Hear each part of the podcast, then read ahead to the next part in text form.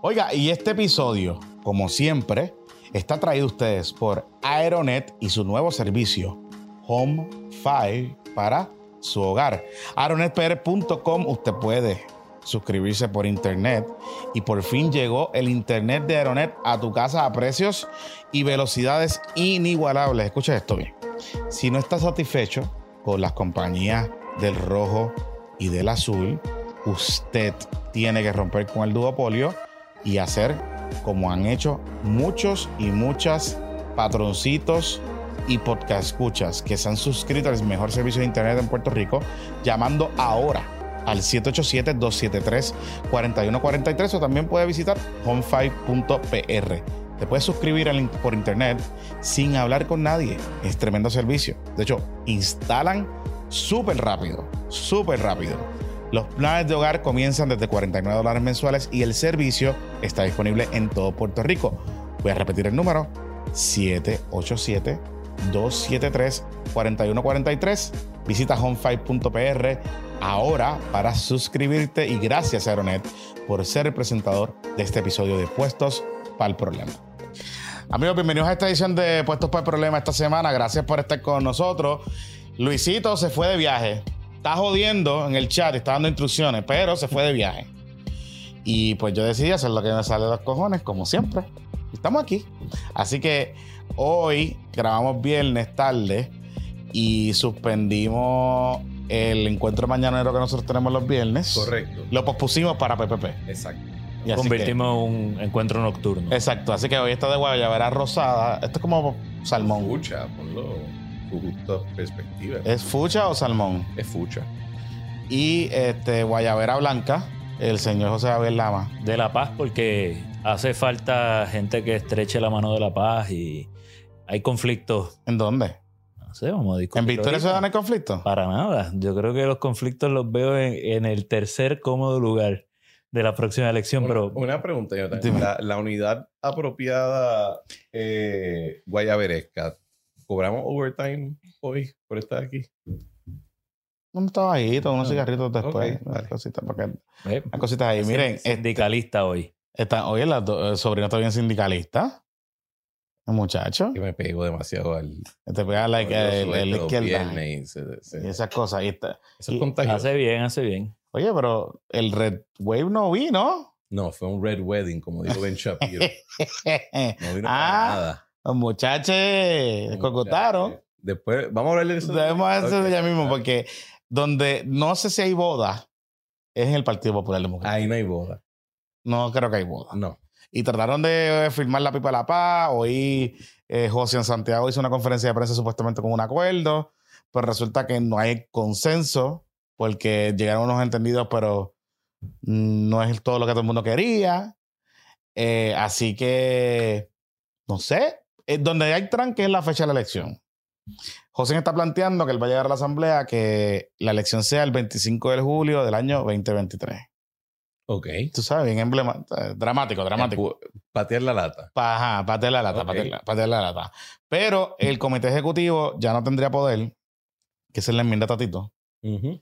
Y la otra cosa que ellos quieren hacer ahí del presidente, pues, pues nada, porque habrá que hacer una elección. Hay tweets, porque los alcaldes parece que están como en otra onda. Este, el alcalde Luis Javier Hernández dice que la propuesta es y lo ven en pantalla, la propuesta es para mayo, que la elección sea en mayo, que ellos habían llegado a un acuerdo con los legisladores, llegado a un acuerdo con los alcaldes y que la elección debe ser en mayo. Y pues al, eh, Luis Javier, honestamente un incentivo ahí porque se dice que él quiere hacer correr. Sabes que él es uno de los presidenciables, ¿no? Hay casi más candidatos que delegados. Pero. este, oye, ¿verdad? Yo creo que estamos más cerca de hacer la red de populares en Victoria Ciudadana. Yo creo que estamos cerca de eso. La red de inmigración de... ¿De, de qué? ¿A dónde se van a mover cuando...? De migración, de migración. Pero los van a recibir, los van a recibir. El liderato no, pero... Vamos, vamos a ver, vamos a ver lo que. ¿Cómo fue? Espérate, pero ¿cómo, que el? O sea, usted no va a recibir. Mira, no cambies el tema, no cambies pero, el o sea, tema. Pero, porque claramente hay gente que está en chisma. Usted va a recibir a los populares, los victoriosos van a recibir a los populares. Bueno, yo creo que el, liderato del PPD en cuanto Pero a dilo, dilo, del bipartidismo corrupto. El, el- el liderato del bipartidismo corrupto y todo lo que nos ha traído a donde estamos hoy día.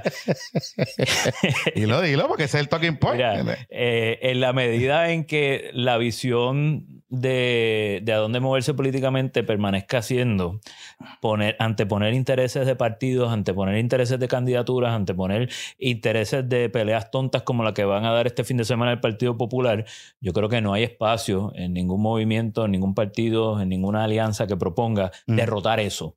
Así que en la medida en que el electorado que típicamente se ha identificado con esos sectores, pues vaya eh, decidiendo emigrar a, a- a otras colectividades y, y más que emigrar, haya de- decidiendo apoyar con el voto los proyectos electorales alternos a ese bipartidismo y su liderato corrupto, pues eh, creo que hay espacio para todo el mundo. El liderato que per- permanezca pensando como, como lo piensa el actual del Partido Popular, no hay espacio para O sea, ellos fuera del bipartidismo. Lo que tú me quieres decir, recibirían a Manuel Calderón Cerame, por ejemplo. No, pues yo lo que estoy diciendo es que el liderato que cambie y que adopte un proyecto distinto que no signifique anteponer partido, candidatura, intereses eh, económicos o de individuos por encima de los intereses colectivos, pues yo creo que hay un espacio en una alianza grande para oponerse al bipartidismo que nos ha traído donde estamos. Y Ahí está. eso, eso yo creo que va a ser el resultado obvio de tonterías como la que se están manifestando en el Partido Popular hoy día y lo que van a hacer este fin de semana, que representa falta de liderato, falta de visión. eh, O sea, hay mucho bicho en poco y la forma en que proyectan al país, a su electorado, a las personas que eh, décadas tras décadas han apoyado con los votos a ese, a ese movimiento o ese partido, eh, pues yo creo que demuestra poco liderato y falta de visión que planteen un día, pues vamos a tener una elección en diciembre, a, lo- a los dos días vamos a tener una elección en mayo, no, la elección va a ser en febrero, no, la elección va a ser en abril, no, la elección están, va a ser en...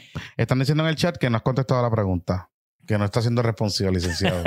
si va a coger a Manuel Calderón Cerame, si va a coger a Baby Héctor, si va a coger a, Mira, a Little Pablo ahora, porque hay que- ¿Cómo que dicen? ¿Cómo que el niño Pablo le dijeron. Pablo, el Dani, niño- Dani Machete le dijo del niño Pablo.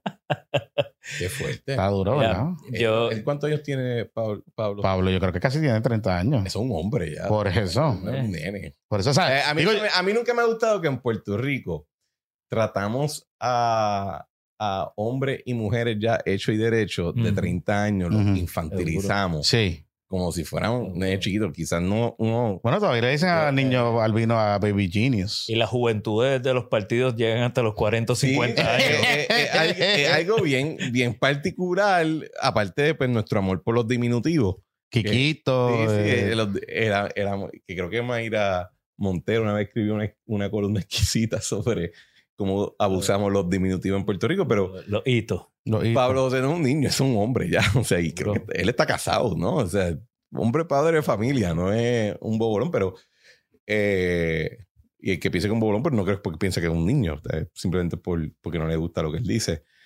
¿Sabe? Yo creo que el ama le dio algo que a mí me resonó bastante, aparte de todas las otras sandeces, esas que siempre. Le resuena el liderato del bipartidismo No, corrupto. no, ah. le- lo que me resonó es.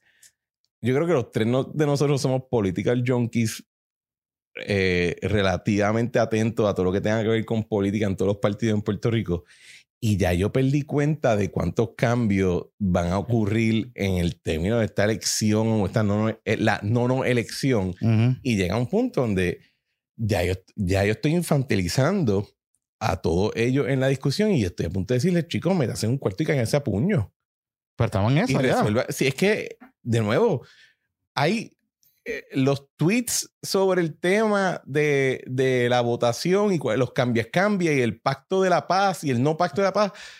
Yo ya perdí cuenta hoy solamente. Y entonces, eh, uno se tiene que preguntar si la.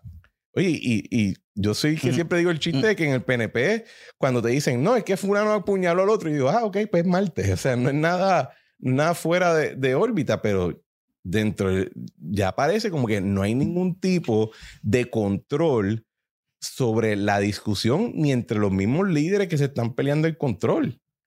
Y eso es lo que está raro, porque llega un momento donde dice, pues, aunque gane uno o el otro, no va a haber un consenso de, pues, seguimos la línea claro. con fulano. Eh, Va a seguir siendo cuchilleo y chisme Sí, en sí, redes sí. sociales. que le han, le han rehuido a lo que verdaderamente se trata esto. ¿De qué Y al, y al tú ¿qué no, ponerle la cara de frente y decir, mire, yo quiero tumbarle la cabeza a José Luis Dalmau. Y el no es equivalente a vamos a tumbar a José Luis Dalmau y me voy a posicionar yo Jesús Manuel.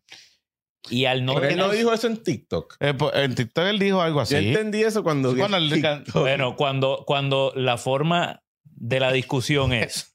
Acuérdate, acuérdate, Lama, que A mí me prometieron una elección abierta y ahora no hay elección abierta, pero yo no me opuse en la reunión, pero entonces nombraron un mediador, pero entonces el presidente de la asociación de alcaldes dice una cosa, pero entonces el pasa- alcalde mediador dice lo que otra. pasa es, mira, esto es bien fe- sencillo. Lo ha definido el señor Sobrino. Popularum. Esto es popular. Hay que hablar popularum. Hay que hablar popular. Y claramente aquí, en el PPD, hay las dos facciones. Están los rebeldes, que pues, tú sabes, está el niño Pablo, Baby Héctor, todas esas cosas.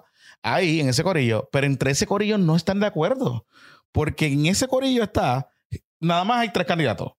Jesús Manuel, Charlie, que quiere volver a correr, claramente quiere volver a correr, y Carmen Maldonado.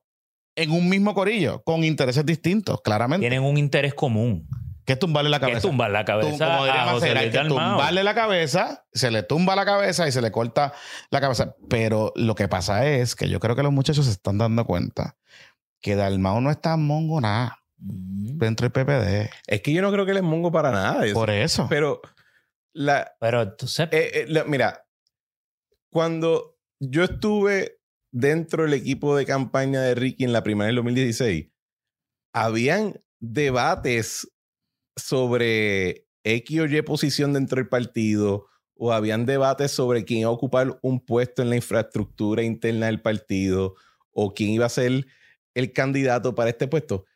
Pero estábamos claros que todo eso se pelea en una primaria. Exacto. Y justo antes de una primaria hay unas elecciones de la presidencia de los municipios o de las organizaciones, como por ejemplo de servidores públicos. O sea, el proceso para caernos a galletas ya estaba establecido. Y eso pues te da cierto orden a las fricciones que son naturales en cualquier institución. Mira esto, mira esto.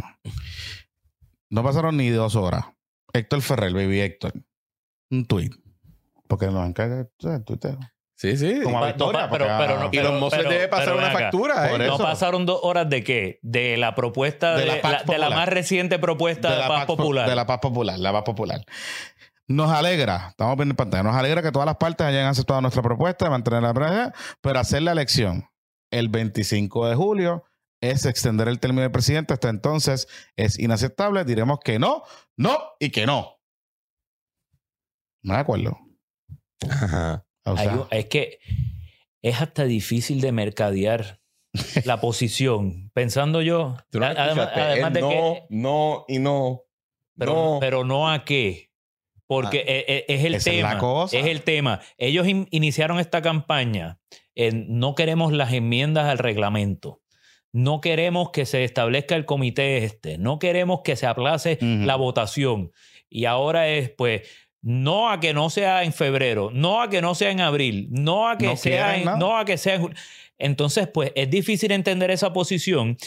Y ojo, que aquí quienes últimamente controlan, eh, y pensando yo aquí, ob- obviamente yo nunca estoy en una asamblea del Partido Popular, hmm, pero esto es una asamblea de delegados, segurísimo.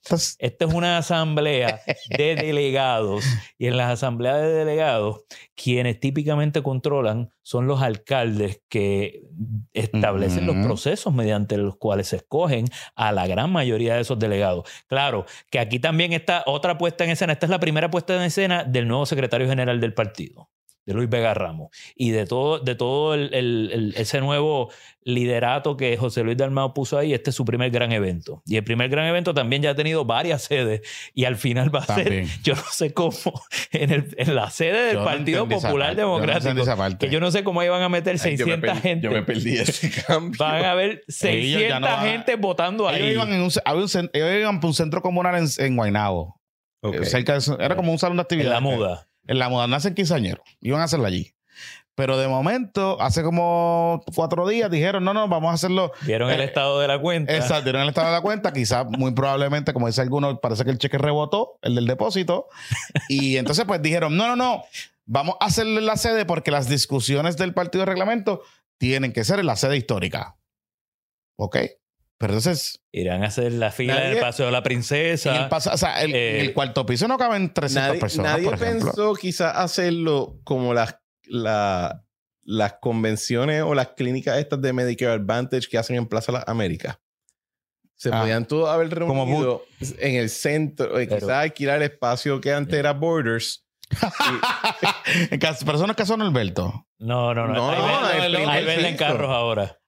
No, pero pues quizás lo Ah, hacen junto Genesis. al lado del día. Es más, no lo alquilas, te metes allá adentro. Era en el dealer de Genesis. y así la te metes allá adentro y la gente hasta se puede sentar dentro de los carros. ¿por qué, no le, por, qué no le, pre- por qué no le preguntaban al movimiento estudiantil o llamaban a la red de algo? Tiene que haber una red en Victoria Ciudadana de, de estos de, de cosas parlamentarias. y de sandwichitos de mezcla. Y de sandwichitos de mezcla. Entonces le decían, mira, vamos a correr una asamblea como típica como estudiantes. Los dividimos por grupos. Los que están a favor de las enmiendas del 1 al 5 van aquí. Lo, y entonces es un Me círculo. encantaría Mira, eh, una moción para dividir la asamblea. Eso sería bello en esa asamblea, pero como no la van a transmitir porque esa gente tampoco cree en la transparencia Eso es otra cosa. y, y creen que lo- estos procesos deben darse Pero, sin, sin pero que el electorado... Victoria transmitiría una asamblea de reglamento. eh, todas las asambleas que se han hecho están en Facebook, vayan y búsquenlas. Y podemos ver las discusiones sobre la Todas, X. Todas, hasta las que todas las, y- todas las discusiones que han habido ahí, todas las decisiones que se han tomado ahí están en Facebook. Hagan el trabajo, vayan y búsquenla. Y ahí que está, ahí que está, en esa asamblea que está la del el Padre Nuestro Taíno, ¿verdad? Eh, yo creo que eso fue la, la de elección de candidaturas y creo que creo que está creo que está también pero pero vamos a no a no desviarnos de el- Bien, perdón. Este Mira, está haciendo, ya mira, haciendo mira, papel. mira, está como. Luis, haciendo papelones aquí. pero mira vamos Sí. a no desviarnos de la parte importante aquí que es que las asambleas de delegados las controlan quienes seleccionan a los delegados y todas las personas que van a participar mayoritariamente ahí de- en teoría deberían responder a los alcaldes y los alcaldes aquí están presentando propuestas distintas a las que el denominado grupo de rebeldes populares eh, están apoyando, que lo que han hecho es oponerse a las propuestas que trajo el presidente de la Asociación de Alcaldes, a la propuesta que trajo el mediador alcalde que también pusieron de, de entremedio para que fue el quien propuso Me da la- pena el tema el del pobrecito de 25 de, José, julio. hermano. ¿Por qué? Porque, pues, José, yo creo que tiene buenas intenciones. ¿Para qué se presta para eso? No, yo creo que eh, aquí también hay una falta de... Yo, yo antes me tripeaba a veces el algunas de estas cuestiones que hace el Partido Popular o hasta mismo Victoria Ciudadana, que yo digo que, que a veces actúan como si fuera el Consejo de Estudiantes. Yo creo que está súper mal eso. ¿Sabes por qué? Porque estoy insultando al Consejo de Estudiantes comparando el Partido Popular con ellos. O sea, O sea, yo insulté el consejo de estudiantes. Estoy insultando al Consejo de Estudiantes Cabrón. haciendo la comparación porque es que cuántas malditas conferencias, cuánto senado académico y, y consejo de estudiantes que van a votar por la huelga, que se meten de momento en un coliseo y ahí montan un parlamento casi y declaran los derechos del hombre y de la mujer y de, y de las personas y toda la vaina y, y pueden poner el micrófono y argumentar y terminan con una resolución y a veces se caen a palo, pero lo resuelven. Mano, estos son adultos, son políticos ya hechos y derechos y no pueden ni ponerse de acuerdo en qué fecha se van a romper la cara electoralmente hablando. O sea, Claro. eh, eh, un insulto a los consejos de estudiantes. ¿Cómo? O sea, la actitud debe ser la siguiente. No hay nada más que discutir. Hubo una junta de gobierno.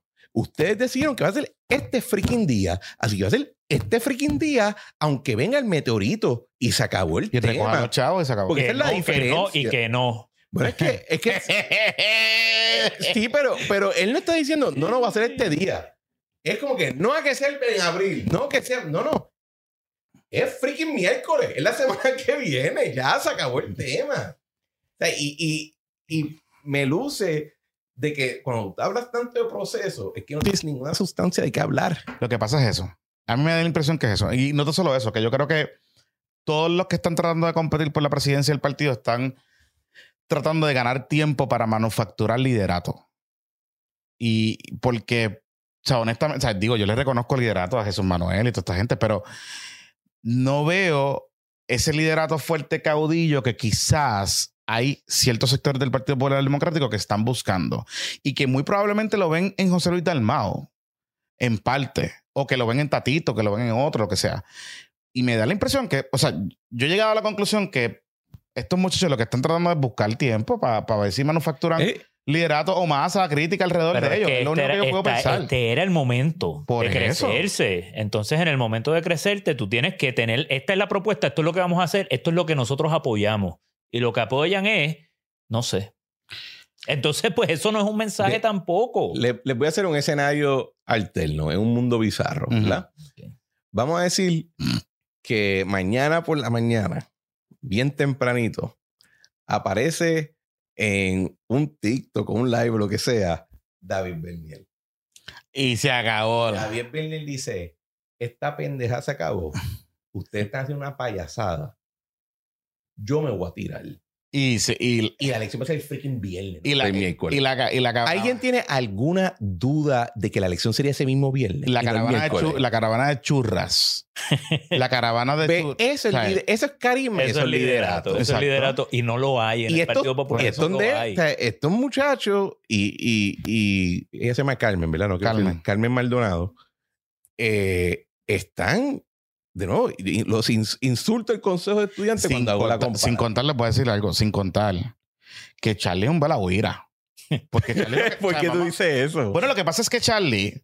¿Qué por qué le No, vamos a hablar claro. Vamos, Charlie va claro. por aquí, va por allá. Sí, Charlie vino el otro día y por poco me dan la cara ahí en el programa. Pero pues, es parte de. Y Tatito Jonathan. ¿Qué, Un qué saludo- le dijiste? ¿Qué un le saludo a dijiste? Jonathan. Tú niegas a Trump.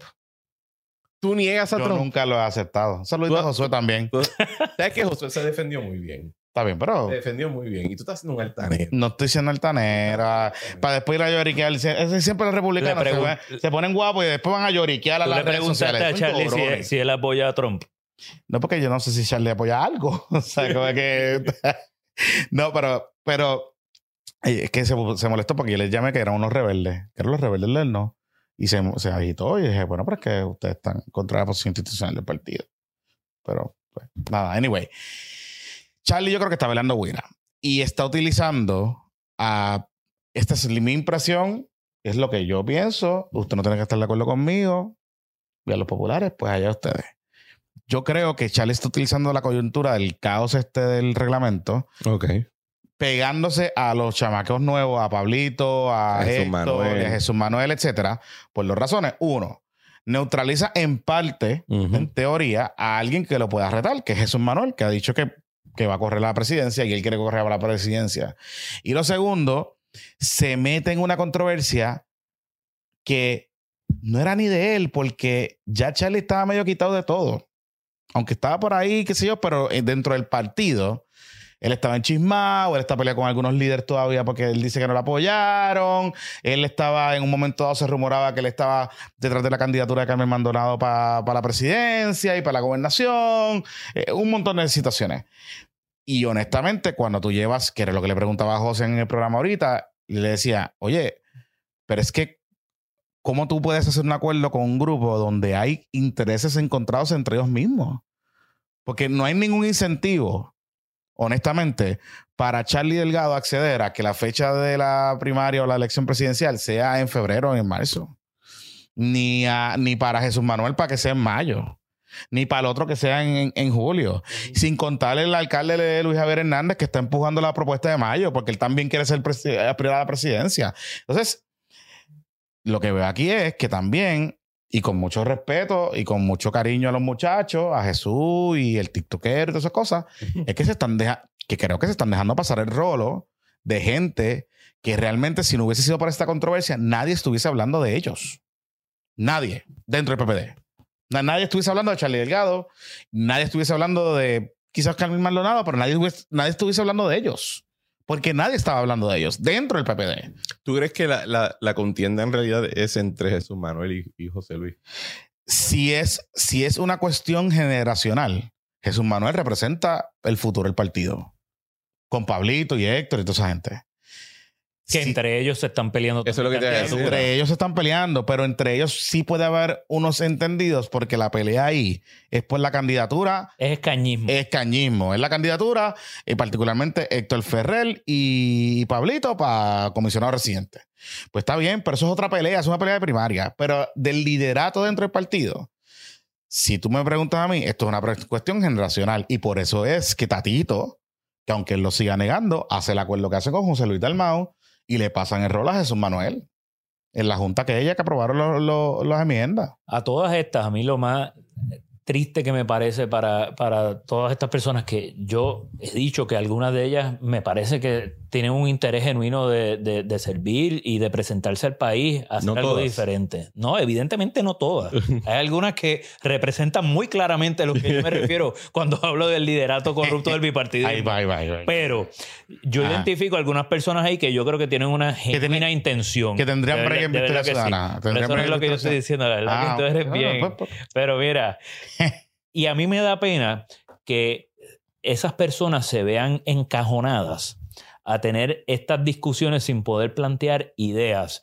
Y si tienen ideas, que no se vean en la oportunidad de presentarlas, o por lo menos no lo están haciendo, y que se vean en el miedo de por tener que preservar esa colectividad y lo que representa el Partido Popular Democrático, en tener que no presentar proyectos, en no presentar propuestas y esperar a ver hacia dónde se mueven los ríos para entonces determinar cuáles van a ser las posturas. Y eso es lo que representa el PPD. Y cuando esa es tu postura, pues tú tienes que estar peleando en tontadas como esta.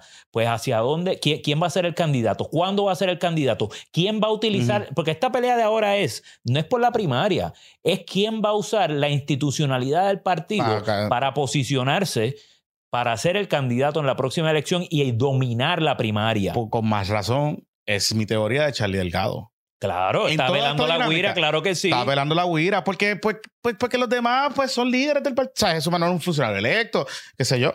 Pero el único que tiene interés realmente de crear un caos en la estructura del partido y utilizarla para volver otra vez a posicionarse es Charlie. Es el único que tiene interés. Por eso es que me sorprende que estén con el grupo del no.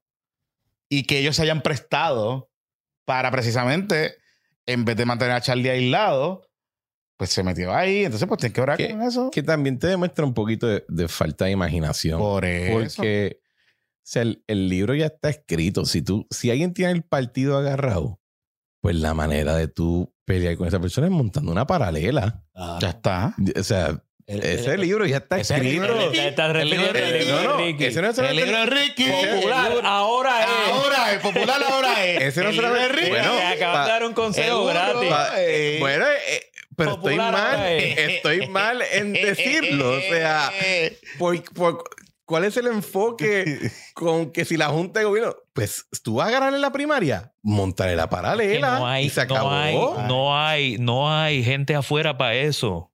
Están en victoria, dice él. No hay gente afuera. No, pero Yo no creo, eh. Yo no, yo no- oye, de- va- oye, vamos a ser justos.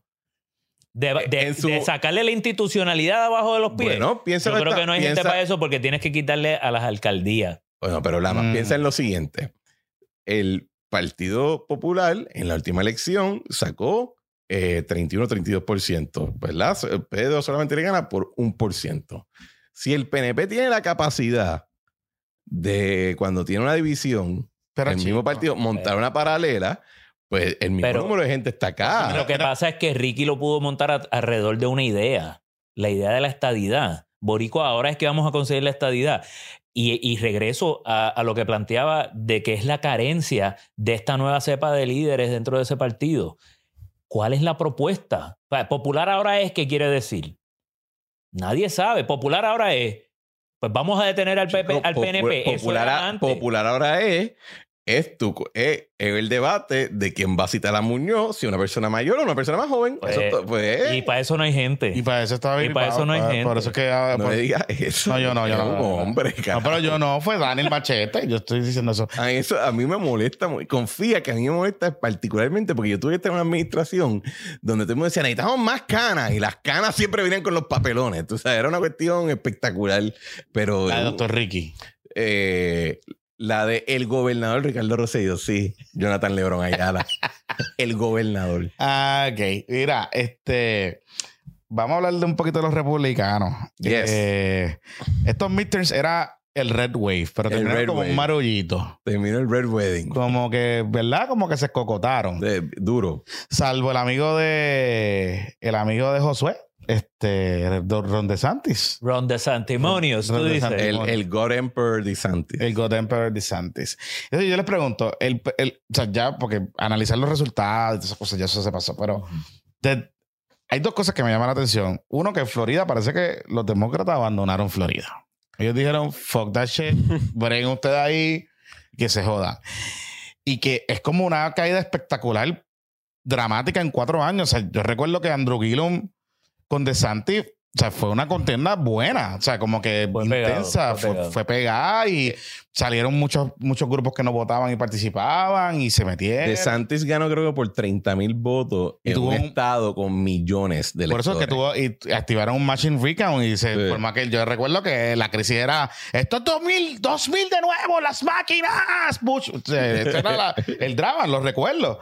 Este, pero de, de ese momento hasta hoy, lo que hubo fue una masacre republicana en Florida. O sea, borraron, dejaron dos, tres eh, áreas azules, lo demás. Básicamente Darren Soto fue el único que sobrevivió. Exacto, lo demás fue como que. Lo demás fue echarle gas y préndelo en fuego, tú sabes, como que. Sí. Y cuando uno ve los números de las encuestas de salida de, de la participación de los hispanos, es dramático el virazón. Espe- y yo te envié, creo, la, la imagen de un exit poll que hablaba del brinco en particular de los De puertorriqueños. los puertorriqueños. Que fue un brinco, o sea, casi 30% brinco de un lado hacia el otro. Eh, yo, ah, para mí ha sido bien interesante porque pasan, o sea, primero se trató de crear la narrativa del Red Wave, Ujú. ¿verdad? Y, y mucha gente, me incluyo, caímos. ¿Caíste preso de la narrativa? caímos presos de esa narrativa. De ese imaginario, de ese imaginario. imaginario. Ok. Y tan pronto no se da, están medio mundo corriendo para ver cuál es el nuevo imaginario que van a imponerle a explicar cuál es la situación. Eh, y que yo no creo que está necesariamente claro hasta ahora. Lo que sí quedó bastante claro cuando uno ve lo que pasa en Florida, cuando uno ve lo que ocurre en Georgia con el gobernador Kemp, Ujú. Y cuando uno ve lo que ocurre en Nueva York, que aunque en Nueva York los demócratas ganaron, los republicanos tuvieron una, una participación histórica y los números de victoria de los demócratas fueron mucho menor y Sí. eso causó incluso unos cambios en, lo- en las sillas de abajo. Y entonces la discusión y, y trata- rápido se trató de insertar este tema de, de Trump, que si Trump eh, afectó positivo o negativo en general la situación, yo no creo que hay que mirarlo de esa manera. Yo creo que, por ejemplo, candidatos que se enfocaron en, la, su- en el supuesto robo de las elecciones, se los limpiaron.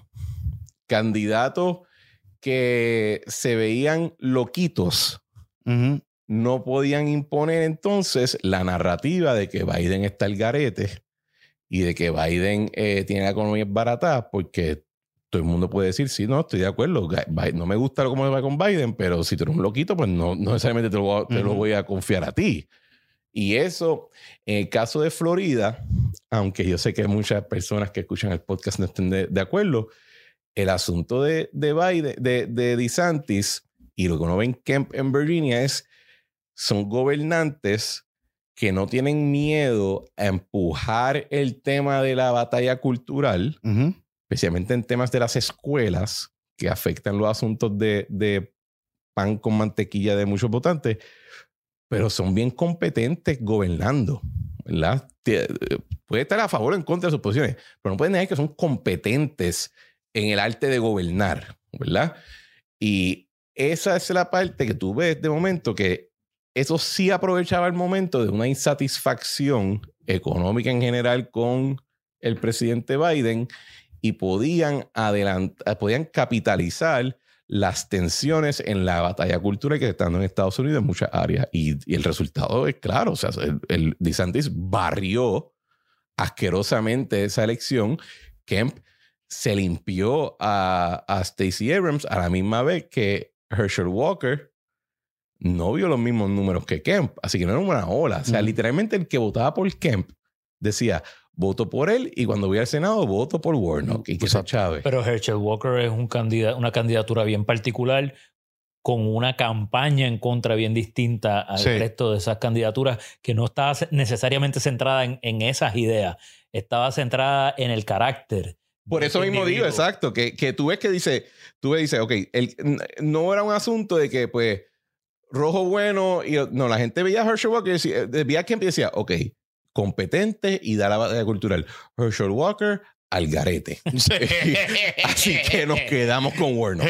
Herschel Walker, mámate un bicho. O sea, como que. Sí, sí, sí. sí. Era como que, pues, pues eh, me la estás poniendo difícil, papá. Déjame. Está duro. I politely pass. Pero- pero no puedes dejar de pensar en esa ecuación que Herschel Walker, aún con esas circunstancias, tiene el 49% del voto y forzó el, El runoff election. Oye, la Así segunda que- vuelta, me imagino la que los, vuelta. los muchachos de Pero- Victoria están. Claro, Pues, claro, no, no, y, y- Claro, y criticar elecciones. Seguro. Porque- seguro, por- sí. porque Ballot harvesting. Ballot harvesting en la segunda vuelta en Georgia, yo no sé si ustedes saben, la instituyó Hugo Chávez cuando era gobernador de, de Georgia y eh, los Estados Unidos tenían estados comunistas. Ah, Y por eso es que, digo, esa es, esa es la narrativa Claro. que tú pensarías de, de lo que tú lees. en Que él, empezó a decirle decía, cuando Ah, ¿quién yo- fue Hugo Chávez? ¿Qué te digo? Échale gas y resuelva. Bueno, no, pero la segunda Y digo- vuelta sí se instituyó en Georgia para, eh, para imponer una agenda Claro, racista. Sí, sí, así sí, que como, no- como muchas otras racista para cosas, diluir un claro. voto y des- por lo cual todos podemos estar de acuerdo que. Victoria Ciudadana es un partido racista. Pero No, mira, siga esas cosas. Te, es un te- chiste. te van, te van a cancelar. Es un chiste, es un chiste. Y lo que es un chiste Sarcasmo. Pero mira, Ah, pero- y subraya Eh, ¿no? un momentito, pausa. Ah. Fue sarcasmo. Mira la cámara. Fue- sarcasmo. Pues sí, mira, porque después te van a, te- tú sabes. Pero Ah. asimismo, eh, otros de esos sistemas de, de no, no, de, no de segunda vuelta, pero sí de rank choice voting están instituidos en Nueva York y en otros estados también hay segunda vuelta. Así que ah, es algo dado de democracias que Chico, no se ven la centradas. página ya. No, eh, eh, eh. No, pero la, la página la vamos a pasar, la página de la Constitución. Estamos hablando de Herschel. Walker y estamos no, ya hablando de nuevo de la segunda vuelta. O sea, No, pero- estamos- pero- estamos hablando- Vamos a hablar de las cualidades Pero, mira. también. Vamos, vamos. Vamos a empezar con las cualidades. Dale. hubo, hubo elecciones coaligadas Ay, ahora. Dios mío. Para que sepan, pero- Sobrino, pero dale. Sobrino está, pero Sobrino está, lo que estaba narrando de, de Georgia es lo que pasó en Guaynabo con Juan Dalmao. Que hubo gente que votaba por Juan Hay y cruzaba para votar por Jennifer Pues, González. y hay mucha Y gente tú dices, ok, pues. y mucha gente, mucho PNP en Guaynabo que digo, yo necesito enviar un mensaje. y cogían y decían, ¿y cómo yo puedo enviar ese mensaje? No, popular, no. Él es lindo. El lindo. Bla, y, ahí. Particularmente la Ramírez de Arellano, esa columna, esa Torre Esa, Mareo. eh, los- Torre Mart. Torre Mar, tú sí, sí, sabes- eso no, ya- De camino a. Eh, Vamos. De camino. de camino a Bottles. Me quedó bien la voz. Bote, bote bien la y voy a Bottles. Voy a- vamos después para Willow. Para Willow, porque te- tenemos que poner Claro. una cosita. Vamos a ponernos serio. Ajá, ok, dale. ok, dale. Tú eres el que está hablando de Hugo Chávez. Vamos, mira, a mí lo más que me llamó la atención de esta elección, y, y yo en análisis que he hecho esta semana sobre esto, siempre he, dicho, a mí me parece que tiene que dar miedo que el, el tema principal que motivó a la gente a salir a votar fue el tema de la democracia norteamericana, si debe continuar existiendo, sí o no. ¿Tú crees? Y como cada uno de ¿Tú los... crees que ese fue el motivo? Yo creo que hubo, eso fue un motivador importante y, y especialmente eh, creo que también hay que mirarlo en el tema del, del voto adelantado demócrata y cuáles eran los temas que estaban relevantes al momento que ocurrió ese voto. o sea, que ese voto adelantado es bueno, que, pero aquí no. Porque Bueno, yo pues, no- en yo San Juan no. Yo no en estoy San Juan no, en San Juan no se yo puede no estoy pasando adelantado. juicio sobre si es bueno o es malo de que, de Pero que es hayan bueno o votado así. Yo lo que estoy diciendo es que, y no, el voto adelantado es bueno, claro que sí, si se hace con garantías de transparencia y confiabilidad democrática, es extraordinario cualquier mecanismo para, O sea eh, que, para hacer ejemplo, valer el, el- el- el Bower sentir del que, electorado. Que perdió la noche de la elección, ¿verdad? Pero entraron los votos adelantados y, y están entrando los mailing votes y ahora está casi, Yo creo que ya está ganando. ya, por ya está por mil, mil, mil votos Eso. por encima. O sea que en esa coyuntura es malo el voto adelantado. Pero yo no he dicho eso, Jonathan Lebron. No, pero estoy preguntando. Yo estoy diciendo Tú que. niegas a Trump, Lamas.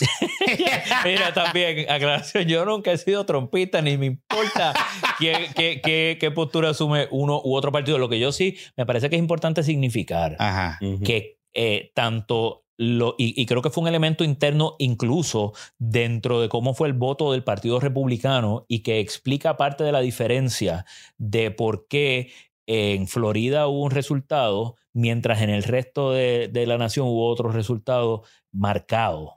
Eh, y sí tiene que ver con el desempeño como gobernador de, de Ron DeSantis, pero tiene que ver directamente con la figura de Donald Trump y lo que representó él para la institucionalidad democrática de ese país y lo que significa que haya puesto en papeletas a personas que abiertamente su, su, su campaña era elígeme a mí y no vamos a volver a perder, no importa cómo voten. Y había gente presentándose de esa manera. Y la discusión de cómo se veía lo que es y debe ser la democracia norteamericana, de un lado y otro, era el issue número uno, por lo menos en, en- en- en algunos eh, polls que vi, encuestas que vi antes de la elección. Eh, y, y- y tienen una resonancia distinta, siendo el issue principal en cada uno de los del, set de votantes del grupo. Los republicanos dicen que no se vuelva a repetir el 6 de enero y que no se vuelva a repetir que, que traten de, de impedir la certificación de quien obtuvo la mayor cantidad de votos, mientras que la otra parte dice que no se vuelva a repetir que se dupliquen los votos, que no se vuelva a repetir que nos roben la elección, que no se vuelva a repetir que Trump gane por millones de votos y como quiera perdamos. Y entonces, pues, e- eso apunta a una polarización también más profunda dentro de, de- de ese país que a mí cada vez me parece más irreconciliable.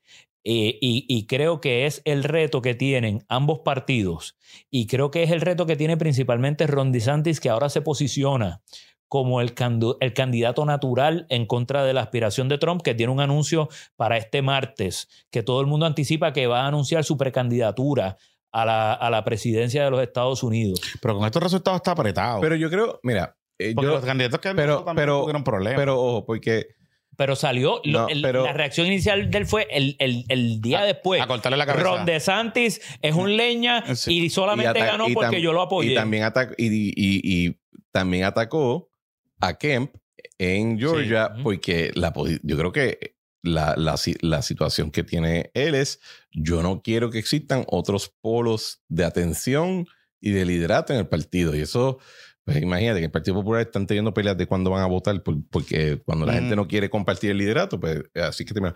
Yo no estoy de acuerdo con que déjame, déjame reca- recapi- re- replantearme. El asunto de lo que ocurrió en los midterms hasta ahora no es necesariamente de que el punto es que la democracia de los Estados Unidos o el subsistema electoral está en un peligro atroz de que sea tomado, porque hasta cierto punto, el re- el- si la narrativa se sostiene con, con el análisis numérico, la reacción del electorado fue tal que pre- aún con insatisfacción económica y una insa- insatisfacción cultural y una insatisfacción con el liderazgo del presidente Biden, la mayoría de la gente cuando le ponían, oye, no es quizás el margen que uno quisiera, ¿verdad? Quizás uno- tú quieres que el margen sea 10%, 15%, pero, el ma- pero cuando le ponías a ese electorado una opción de que eh, aunque esté insatisfecho, eh, ignora el hecho que el candidato que te pusimos como opción es un loquito. La gente dijo, no, no, yo voy a enfocarme en que el tipo es un loquito. Y le reaccionó de esa manera. Creo que sí hay en Estados Unidos, similar a nosotros en otros tiempos, hay un, hay, no hay el mismo nivel de consenso que existió anteriormente, ¿verdad? El, el consenso neoliberal, eh, donde básicamente lo- la diferencia entre los demócratas y los republicanos era más una cuestión de cuándo ciertos cambios iban a ocurrir, pero no de que no tienen que ocurrir o sí tienen que ocurrir. Eso pues ya no, ya no está ahí, es cierto.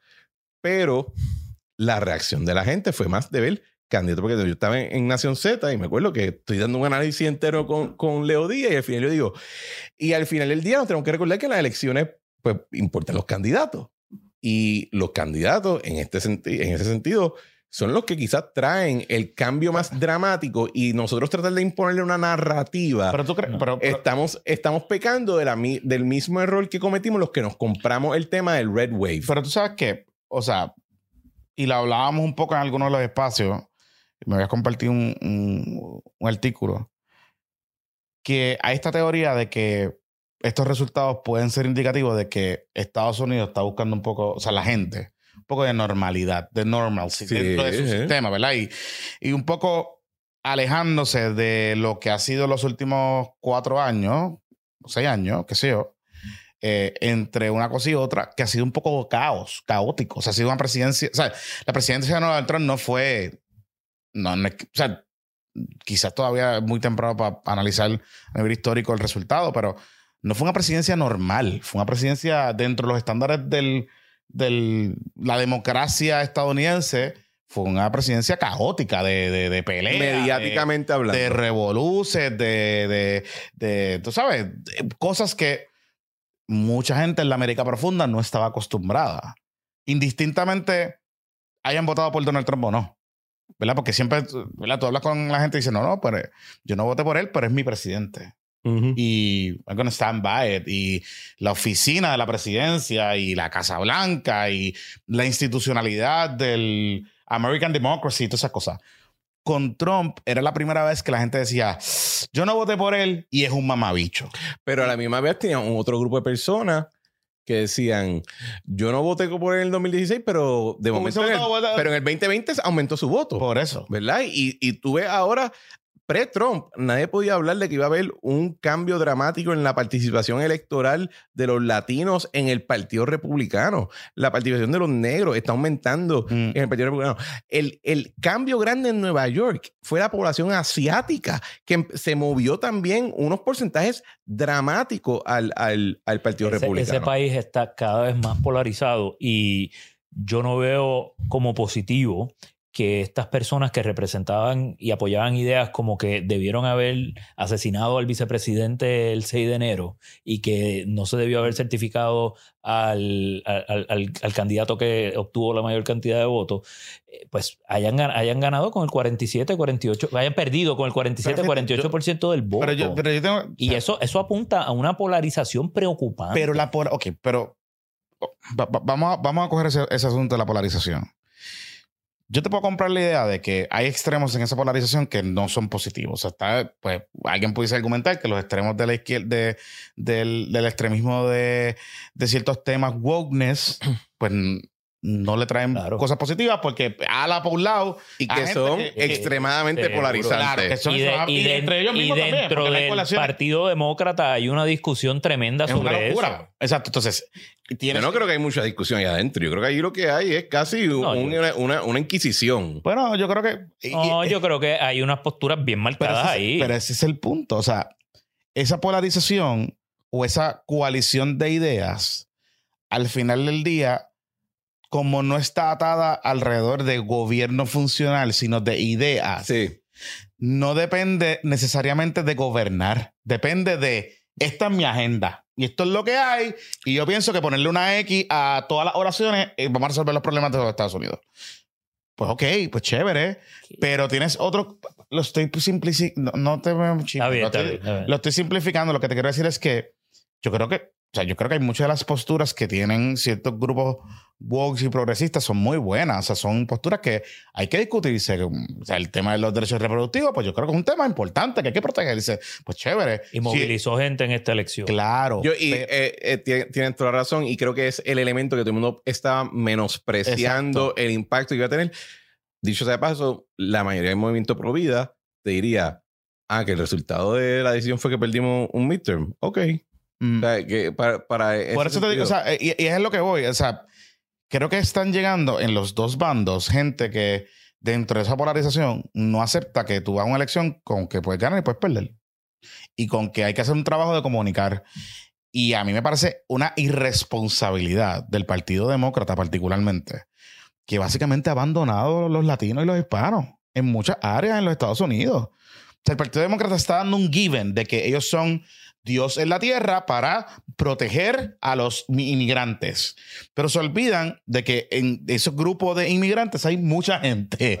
Y, hay, muchas ideas. Hay diversidad. Y hay diversidad. Y hay cosas que, que, si tú le dices, como pasó con el Partido Demócrata, que de momento, yo no sé por qué alguien decidió que cuando se refieren a los latinos vamos a ser de Latinex. Porque sí. Entonces, entonces, tú dices que. Y no es que lo impongas, pero ten la deferencia de generar unas conversaciones en esos grupos para tú decir, mira, el Partido Demócrata se está moviendo por esta línea. ¿Por qué? Porque creemos en X, Y, Z. Y creemos que añadiéndole una X, en vez de hablar de latinos, Latinex, incluimos a todos estos grupos que estaban underperforming, que nosotros entendemos que esa es nuestra nueva gran coalición. Pero ni eso. O sea, ni eso. No, o sea, no tienen capacidad. Entonces, yo escuché que están polarizados y que la, la nación está polarizada. Pues yo creo que sí. Pero, por ejemplo, alguien pudiese decir, bueno, porque dentro de la polarización hay grupos que tú puedes acercarte a ser coalición para hacer gobierno. Es que ese sistema está diseñado para coaliciones y el Partido Demócrata es una gran... Por eso es el mm, sistema bipartidismo, el, bipartidismo norteamericano es de una naturaleza distinta al bipartidismo puertorriqueño y también aquel está mal. Y también aquello es una cosa eh, electoralmente ridícula. Eh, cómo se escogen a, los candidatos en la, en la, vida real, particularmente al presidente y con un colegio electoral y con todo, con todo ese tema. Pero cuando yo hablo de la polarización que a mí me preocupa mirándolo desde afuera, es este tema de, de, cómo hay personas que ya lo han empezado a llevar a la violencia. Eh, como ah, hubo un intento de eh, secuestro de la, del speaker de, Nancy Pelosi. Bueno, antes de eso, eh, de, un, de, un, juez del Tribunal Supremo. Y de un juez del Tribunal Supremo también. Y, y los canvassers de Abbott y de Rubio les cayeron a palo y, y, de, y de, algunos candidatos demócratas que también le cayeron a palo. Eso es verdad. Y a Ted Cruz, cada, sitio que se para. Eh, pobre muchacho no se puede comer un sándwich, tú sabes. Yo eh, entiendo lo que tú dices. Y, hay, y, yo creo que es un síntoma eh, del trompismo y como agudizó esa polarización que existía y la llevó a extremos preocupantes. Y allí hay gente que ya está hablando de que están viviendo una guerra civil y que hubo en las protestas de Black Lives Matter, eh, personas que iban armadas allí a proteger a quienes no querían protestar o a proteger a los negocios y asesinaron gente eh, y hubo juicio y hubo este muchacho que no lo encontraron culpable a pesar de que... y, hay toda, todo eso se va acumulando eh, hasta llevar a, a, lo que ocurrió en el 6 de enero, que a mí me parece que no es algo para minimizar. Eh, y que, pues, ¿sabes? No, bueno, te, voy a hacer, te voy a tirar un poquito de what about ism, porque lo que ocurre también es, y yo creo que tienes razón, eh, cuando tú hablas, no, porque lo, lo, que ocurrió el 6 de enero, hay mucha gente cuando tú le dices eso, te dicen, ¿y qué tú decías durante todo el verano cuando estaban prendiendo cosas en fuego y que estaban y, y, había un video de un tipo de anti que fue arrestado diciendo no no es que yo vi que el tipo era trompista así que le pegó un tiro y aquí estoy parte de esa polarización. y, pues la gente pero por, eso pero por eso digo what about ism es que te dicen siempre va a haber un, un, ejemplo que tú vas a poder decir me preocupa eso y sale alguien del left y dice no pero a ti no te preocupa aquello y, y pero por eso es que no fue tu tweet exacto. pero por eso es que yo que yo creo que el, el, el, el, el enfoque hacia el 2024 es quién puede ofrecer una visión de competencia que aunque y, tienes que verte como una, como una figura que está dispuesta a pelear. O sea, no puede parecerte un mamá. O sea, esa, ese, esa cuestión del, del, del, gringo politeness, eso como que ya perdió su calidad de... de, de el Biden politeness. ah, no, no, eh, no, no Mitt Romney. Ese politeness. El vanilla. El, John Kerry. Ese mm. politeness, como que ya no, no, no acarrea atención ni enfoque, no se ve como liderazgo, pero y, y, voy a, esto es un disco rayado. Voy al ejemplo de DeSantis en Florida y de Kemp en Virginia. ¿Sabes? Ellos corrieron bajo lo siguiente. Cuando te trataron de cerrar la escuela, nosotros las mantuvimos abiertas cuando le trataron de sexualizar a tus nenes con agendas de yo no sé qué diablo, sabes que con nosotros tú no tienes que preocupar porque eso no, va, eso no se va a hablar. Punto. Cuando X compañía está diciendo lo que era, nosotros, pues, ¿sabes qué? Le quitamos el tax mm. break.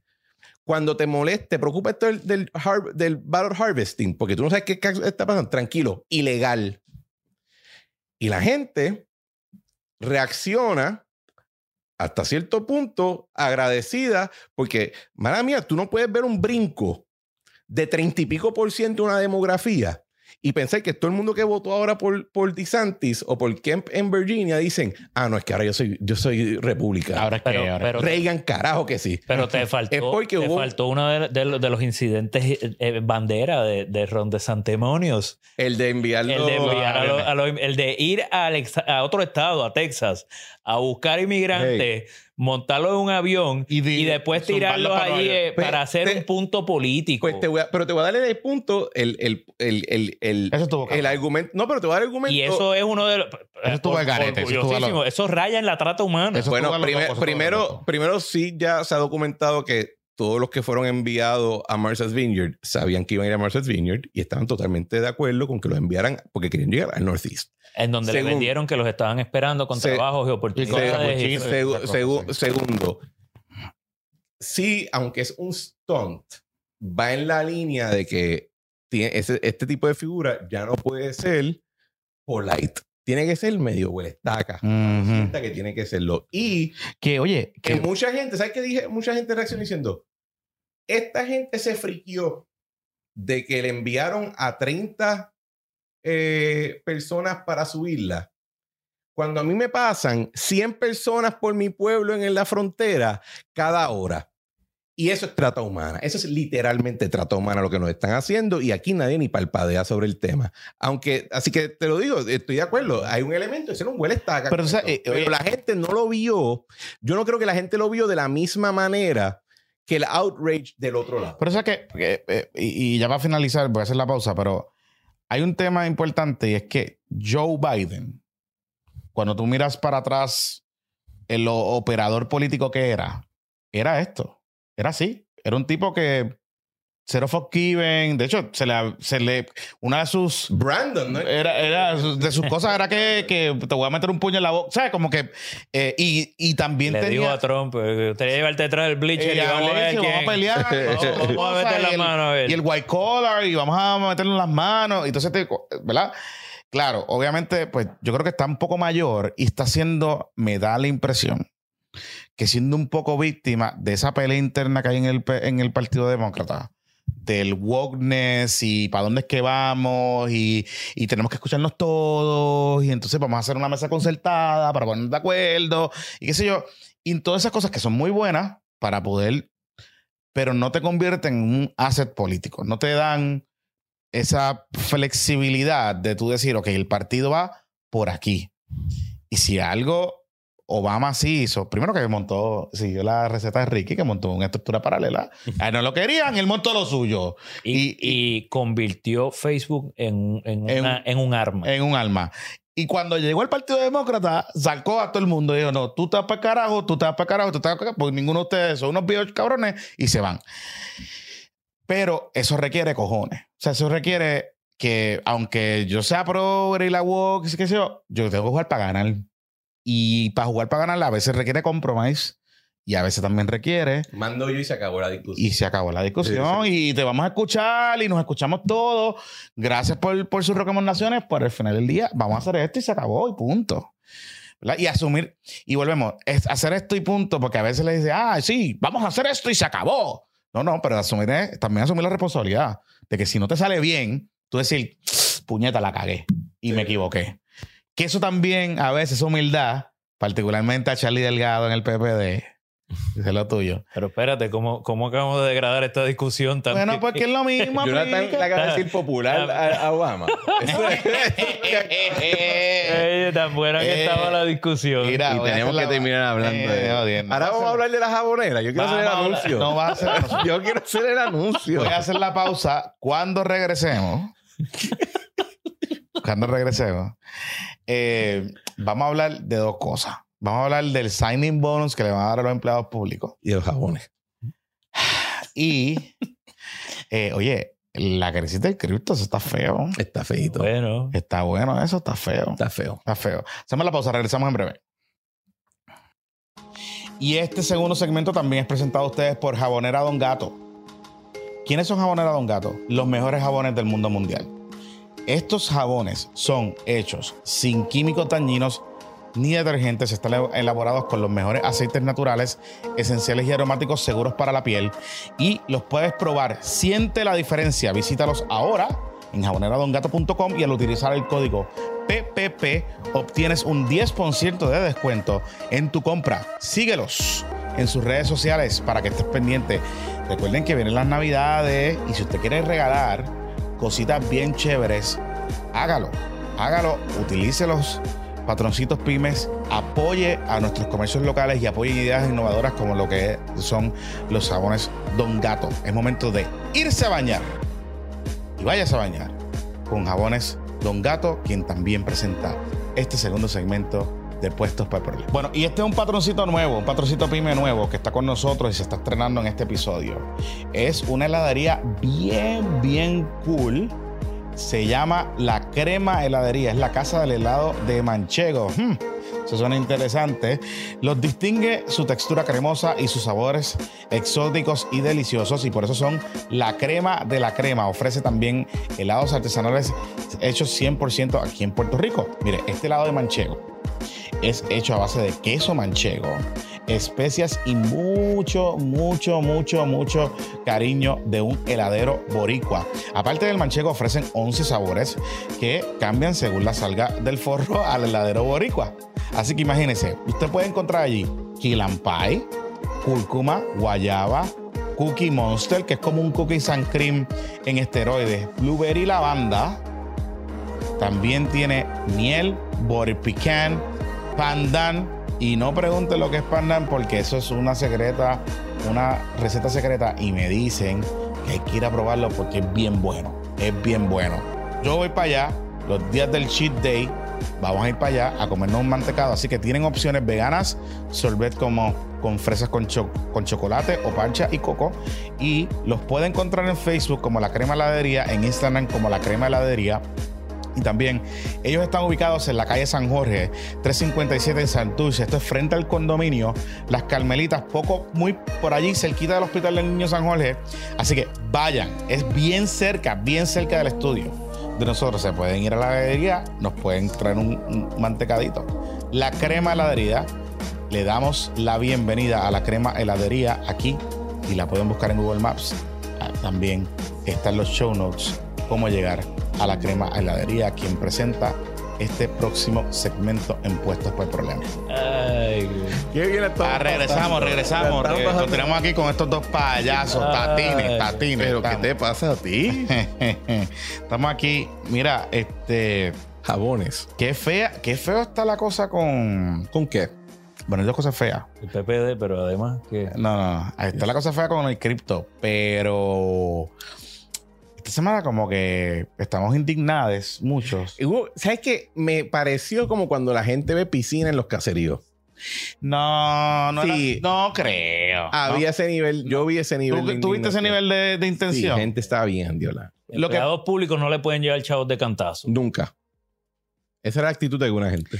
Bueno, lo que pasa es que. Lo que pasa Perdón, es que, te interrumpí. no, pero lo que, pasa es que, lo que pasa es que también es culpa del bipartidismo corrupto, eso, como le gusta decir a, a la más, que ha usado el, que ha usado los empleados públicos como balón político y que en algunas ocasiones, eh, por las peleas con los sindicatos, le dice que le tienen muchos beneficios y la cosa. Y entonces, eso ha creado también, puede crearte cierta animosidad en cierta gente, particularmente, que, paga que está pagando un cojón de IBU, que no le han bajado las cabronas contribuciones. Entonces, sí. tú sabes, claro. puñeta, pues si sobraron un chavito, tira para acá también. ¿Tú, ¿Tú me entiendes? O sea, como que no. Pero vamos a explicar, vamos a poner un poco en contexto. Esta semana se anunció el gobierno anunció que los empleados públicos iban a comenzar a recibir un bono, un signing bonus, básicamente un signing bonus por llegar al acuerdo del plan de ajuste y comenzar la implementación del plan de ajuste porque había unos sobrantes que se negociaron durante la discusión esta que se estaba dando del plan de ajuste. En esa discusión, pues muchos empleados del gobierno van a recibir muchos chavitos, algunos de ellos van a recibir mucho dinero, se estima, se rumora, que algunos sindicatos o algunos empleados afiliados a ciertos sindicatos pueden recibir hasta 11 mil pesos en un cheque o en un desembolso. Son buenos, no estoy diciendo nada malo. Pero La pregunta que surge es, si había un sobrante de esa magnitud para financiar esos bonos, ¿por qué no fue la política pública o por qué no se planteó financiar algún tipo de tax break? No era que no le diera los chavos a los muchachos, pero que, tú sabes, buscara la manera también de que ese plan de ajuste pudiese distribuirse en todos los, los sectores de la sociedad, no solamente los empleados públicos. Y por ahí es que yo creo que va la duda. Yo no sé si, yo, yo no creo que eh, llegue a rayar. Hay un poco de yo lo vi. los residenciales, Yo pero, lo pero también, pero también un poco de puñeta. Llevamos un par de años y no nos han dado un carajo. Tú sabes, como que no era, no era mejor redistribuirlo entre todo el mundo. Bueno, yo, vamos, yo creo que ¿Quién, quién es el comunista y el socialista ahora? Ahora fue. el, no, bueno, yo te diría lo Bueno, siguiente. ¿verdad? No, no. de- déjame, déjame, déjame, déjame aclarar algo, porque en esto yo tengo una, una perspectiva eh, particular de mi experiencia con los orígenes de esta situación y que no representan nada la visión de la administración actual y no necesariamente la visión de la administración en la que yo estaba. Este dinero no surge, estos bonos no surgen de una negociación o necesariamente una determinación que hicieron los políticos electos de Puerto Rico, no obstante que como es chavitos para los muchachos, pues todo el mundo se quiere adjudicar la responsabilidad. Estos bonos y otros elementos que están dentro del plan de ajuste de deuda del gobierno central los negoció la Junta Mm. ¿Ah, sí? los negoció la Junta directamente con ciertos sindicatos eh, eh, para tratar de ganar apoyo para el plan de ajuste que yo en mi momento entendía que no era apropiado, no porque no creo que un empleado público deba ser remunerado por su trabajo, claro que sí, Mm. pero yo no entendía la necesidad de tratar de federalizar aspectos de la empleomanía pública que no estaban requeridos por la ley y de que yo entendía que el issue era tenemos que resolver los bonos, tenemos que resolver las pensiones de alguna manera u otra, sea eh, particularmente lo de, lo de lo- el- la conversión del sistema de retiro de los maestros y no entendía porque estábamos entrando en negociaciones con sindicatos que francamente no votaban en el proceso. Y eh, el efecto que yo entendía es que entonces le reducía primero el margen de error en las finanzas del gobierno, porque si ya tú comprometiste ese dinero hacia el futuro, pues come hell or high water, tienes que pagarlo. Segundo, yo pensaba que también tenía el efecto de minimizar la capacidad del electorado de votar por un cambio en administración, porque es posible que, eh, que un electorado diga, mira, no, yo no quiero que ustedes le sigan pagando bonos a los empleados públicos, de hecho, quiero que reduzcan el gobierno, vamos a decir que eso es posible. O puede ser que un- venga una administración que diga, no, no, yo quiero pagarle más, pero ya tú tienes entonces todo esto federalizado en el plan de ajuste. Ya tú, tú cogiste básicamente los convenios colectivos y lo convertiste en, en una orden judicial. Y yo no entendía que eso era apropiado en el plan de ajuste, que que su único propósito era atender el tema de la deuda de los bonos, al eh, pago a, a suplidores y, y contratistas y atender de alguna manera u otra el, el asunto de- del financiamiento de las pensiones. Lo que me, y, y lo que me, me frustra un poco esta situación, pero digo que es mi perspectiva y no quiero atarlo a la de otra gente, es que yo no dudo que quizá el gobernador, que de hecho corrió bajo una plataforma que pen- pensaba que los empleados públicos debían ser mejor remuner- tener mejor remuneración, yo no dudo de que él genuinamente dice, esto a mí me gusta, esto es bueno, esto es parte de mi agenda, así que lo voy a endosar y lo voy a... Lo que me parece un poco problemático es que cojamos cosas que no fueron nuestras decisiones y las empaquetemos como si fuéramos nosotros. Porque entonces tú no, le estás, tú no estás educando a la gente a cuál es el verdadero origen, de dónde viene ese dinero y por qué se está llegando. Y, Pero, pero, pero, pero, déjame poner un asterisco. El plan de ajuste de la deuda pasó por un proceso de, de aprobación en el poder legislativo en Puerto Rico. Y fue parte de ese proceso que la jueza llamó a todo el mundo a capítulo y mañana hay una vista y llegan aquí los presidentes de la Cámara y me explican por qué no van a aprobar el, el, el de la deuda.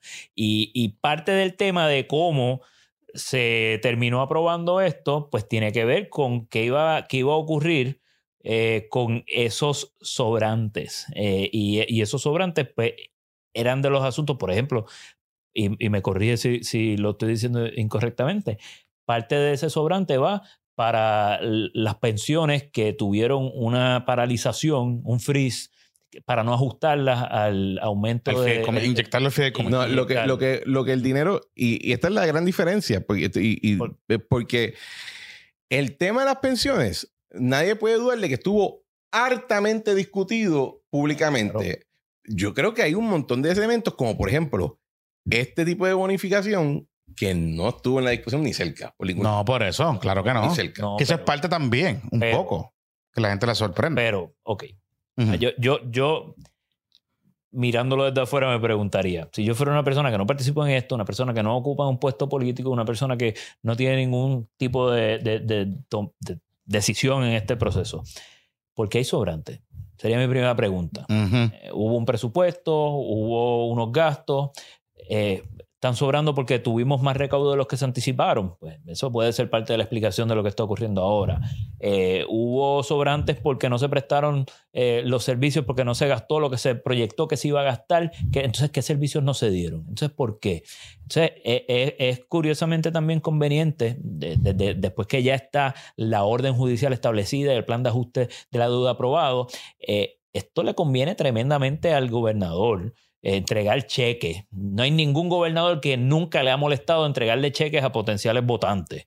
Eh, y esto, pues, esto es, puede ser eh, bien manejado como un asunto político, una forma de consolidar el voto de empleados públicos. Y eso es una forma de ganar cualquier primaria y de evitar que tenga eh, contienda alguna. y eso sin duda podría evitar que Jennifer González le retara al actual incumbente gobernador Pierre Luisi.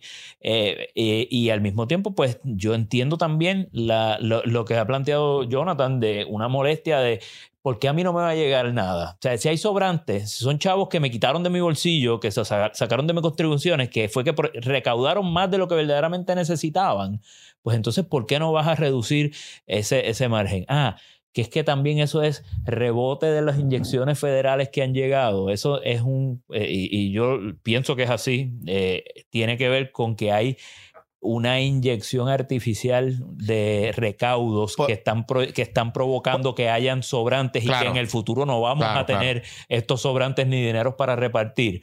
Eh, pues entonces yo creo que es un tema bastante complejo y es entendible por qué hay gente que le disgusta y se molestan. Y al mismo tiempo, como empezó Sobrino diciendo, aquí hay mucho de gente diciendo pues que el empleado público no puede recibir remuneración más allá de la, de, la miseria que en muchas ocasiones se le paga. Claro. Pero, pero mira, mira lo que yo digo que es problemático con que se federalice este tema. Porque nadie decidió que era para esto sí, para esto no. Y yo creo que un gobernador debe poder decir en discusión con su legislatura, si vamos a pagar más, pues quizás debemos enfocarlo en esta área que ha tenido unos problemas serios de con su compensación. O igual creo que un gobernador en discusión con su legislatura debe poder decir, Mira, ¿sabes qué? Vamos a darle a todo el mundo un rebate en el IBU, considerando que hubo este sobrante. y, me, frustra que eso no es parte, y yo, y yo entiendo lo que tú decías de, cuál era el impacto electoral posible de ese tipo de asunto, ¿verdad?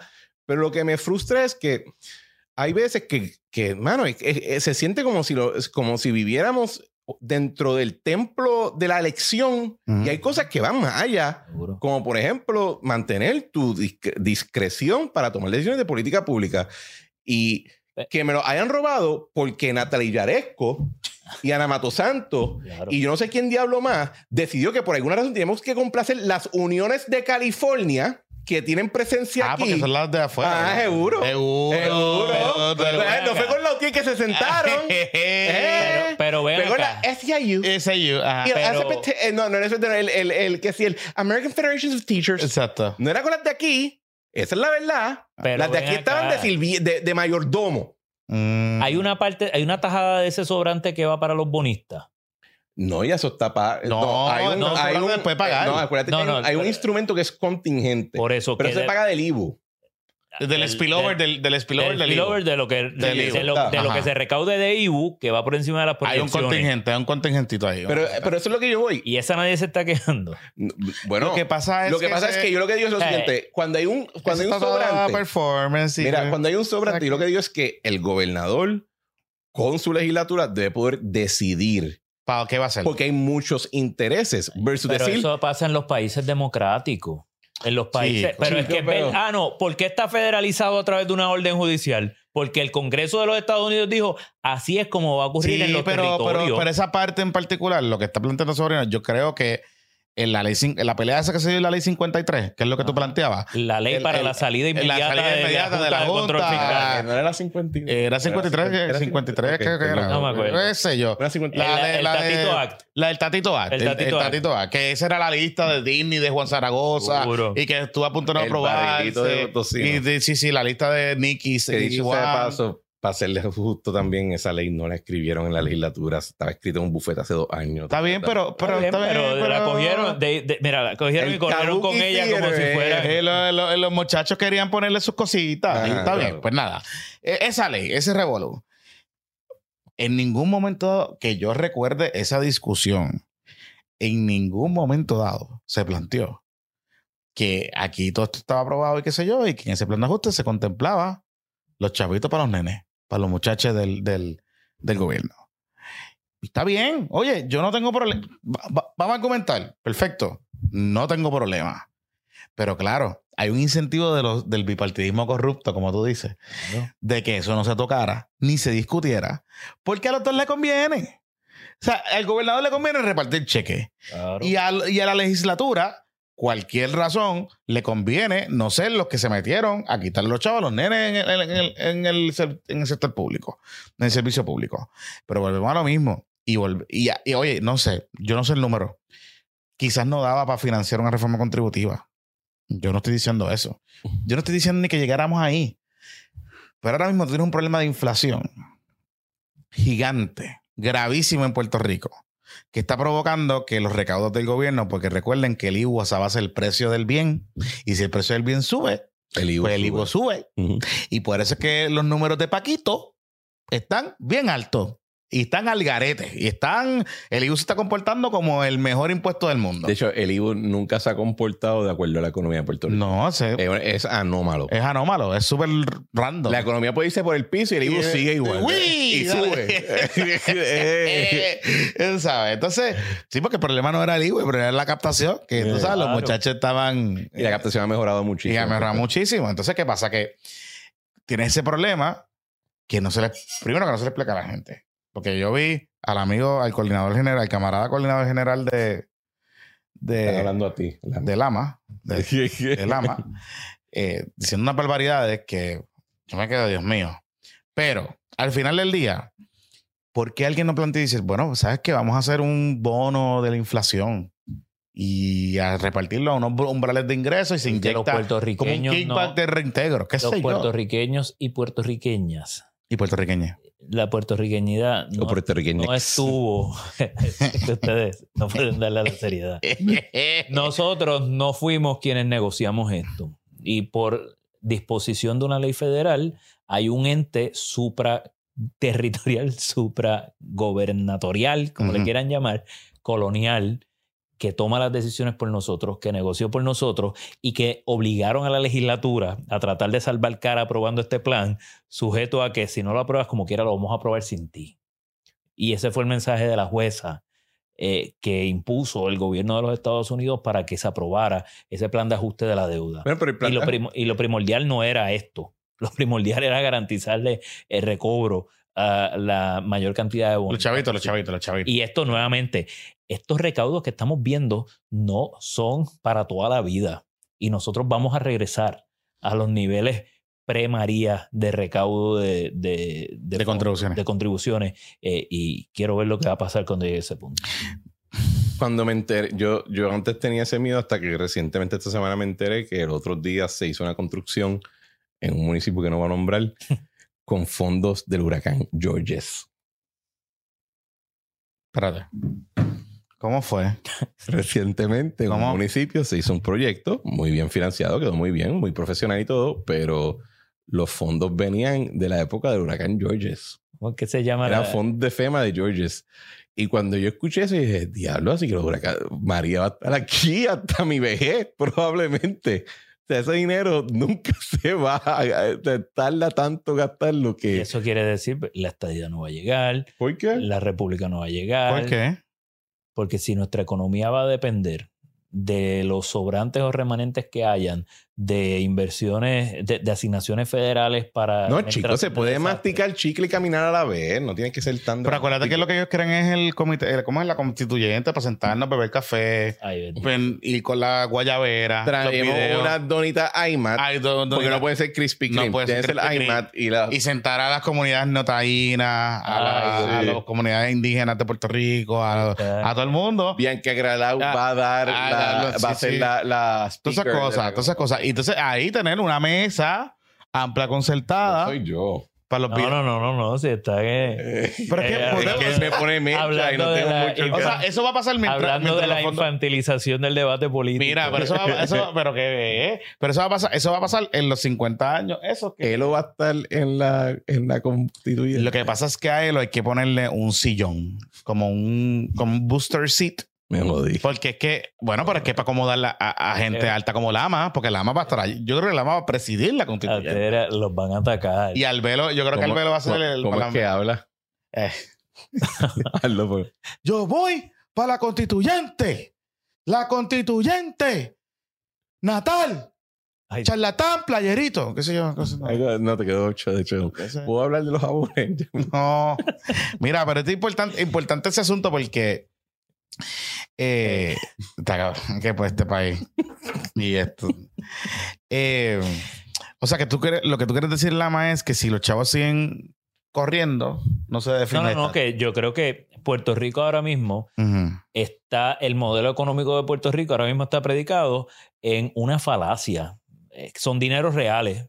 Son dineros que Mm. son rebotes de inyecciones de fondos que no son recurrentes y que no, no, no significan significan. un desarrollo de crecimiento económico que sea sustentable. Y eso es preocupante. Y yo creo que eso es lo que ha llevado a que muchas personas digan que el plan de ajuste de la deuda no era sostenible, que las proyecciones ahí no se van a, a continuar cumpliendo eh, si no hay un... Y, y de hecho, y yo creo que es parte, a mí, a mí me aterra que la Junta no se va a ir de aquí. Yo cada vez veo más lejos el- la fecha en que la Junta de Sí, Control lo Fiscal se vaya a ir de aquí. Y lo próximo va a ser, ya eh, hicimos el ajuste, eh, eh, re- reestructuramos todas las deudas. Hay que administrarlo. Ahora hay que establecer desarrollo económico. Y por ahí, Y los muchachos quieren seguir haciendo los PowerPoint. Es verdad. claro, hay- que- porque hay un desarrollo Mucho- económico. Espera, ¿alguien, alguien me va a decir a mí que yo no he peleado suficiente con la Junta? Mucho vision y poco O action. sea, porque aquí hay muchos que se guillaban de que no, ni un vaso de agua. El único que se sentaba en la mesa a cagársele en la madre era yo. O sea, bien solido que me sentía también a muchas veces. Así que Mm. esas peleas na- nadie me va a hablar a mí de cómo darle. Mira, pero, pero van a seguir los muchachos aquí. Eh, Ese guiso es bueno. Y creo que Y es. de los abogados. Y creo que es un. Y los pe- abogadas creo que y es es un- Asesores, economistas, eh, CPA. seguro, eh, es un peligro que, y, de nuevo voy a lo, siguiente, en la medida que la gente, hay una, un liderato político que entienda que yo puedo desplazarle la responsabilidad a la Junta, Ujú. se crea un moral hazard y en mi podcast se lo pregunté al presidente de la Junta de Supervisión que a ti ¿Cómo no que te se llama el muchacho? David Este, David Skill. Skill. David eh, a ti no te preocupa de que te estás cayendo en un moral hazard. Él dijo, sí. Que a mí, me- a mí, me- a mí me, me- me- Yo no sé, me dio la impresión eh, cuando estaba hablando con Skill que es como que se siente que es como. ¿Cómo que? Como que él recibió una. Un- una No, no creo. que- Bálsamo. no Como creo un que- bálsamo, como que él. Un, un revelation. ¿De qué? De, de que algo le dijo. es un "Tienes que llamado a hacer". servir. Este es su llamado No, a ser. Yo creo que ustedes están confundiendo que él, eh, él, y esto es aparte de la crítica que uno puede tener a la institución, yo creo que él en su, en su capacidad individual es una persona de una fe bien profunda. Él, antes de que supiera que Puerto Rico existe, entendía que este tema de las quiebras y de atender las deudas tiene un rol en la rehabilitación de la persona Ok.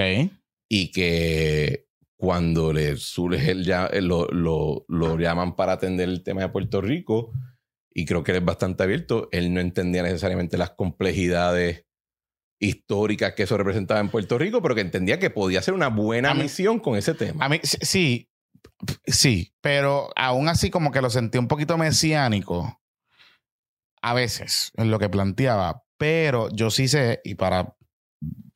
Y yo sé porque lo he visto yo, que me lo he encontrado en un par de sitios por aquí cerca, en Santurce, y sé de gente que ha hablado con él que se lo ha encontrado. O sea, de hecho, en la casita blanca eh, me dicen que se pasa allí y le encanta ir a la casita blanca.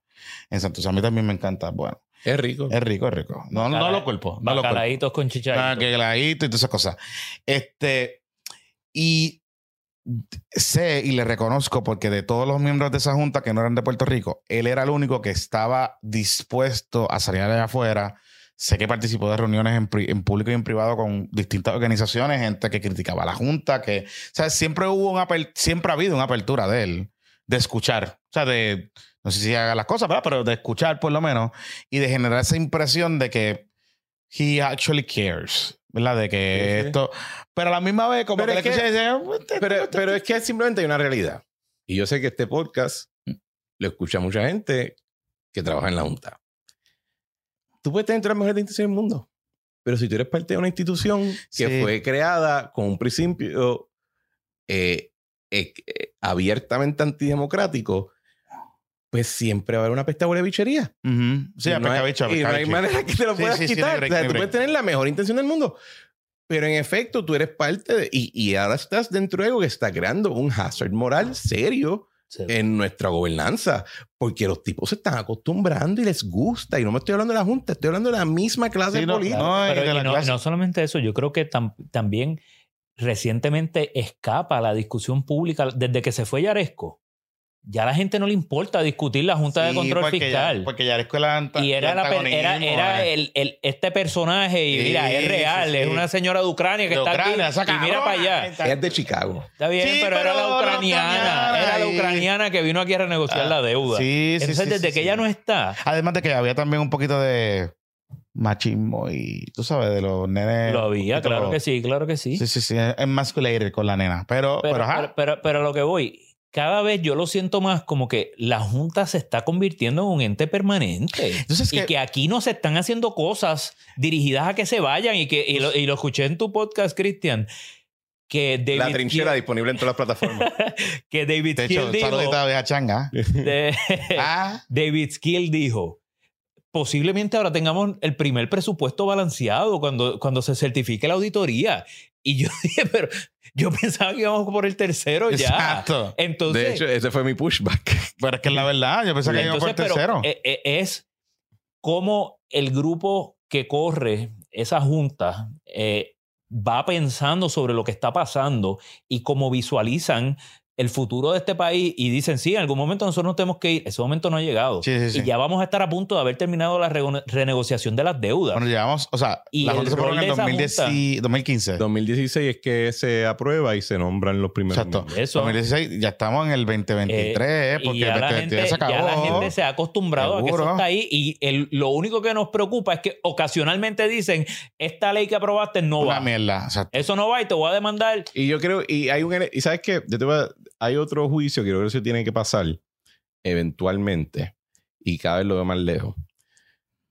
Ok, a todos nosotros nos puede no gustar la Junta, pero en algún momento hay que preguntarse, ¿hizo por lo menos su cometido? ¿Cumplió su función? Y les voy a dar por lo menos mi perspectiva y es la siguiente. Yo creo que no solamente no cometió su función, no, no cumplió su cometido, sino que su función terminó siendo dilatar salir de la quiebra. Y esa es la parte que nadie quiere hablar porque es mucho más conveniente para algunas personas que son líderes de opinión decir, es que necesitábamos una junta. Es que si no fuera por la... Es que la junta vino a hacer las cosas... di- es que- No, déjame terminar esto. La junta hizo las cosas difíciles. Y si tú vas a la documentación, que todo, pues, obviamente todavía no ha salido y eso, la realidad es que hay más que suficiente prueba que demuestra que nosotros pudimos haber salido de la quiebra por lo menos dos años antes de lo que salimos.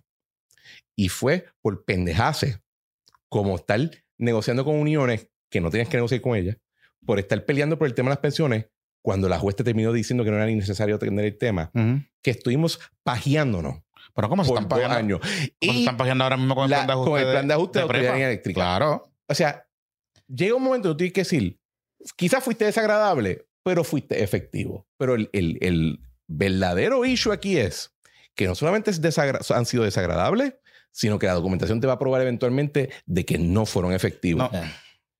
Eh. Y, y esa es la preocupación.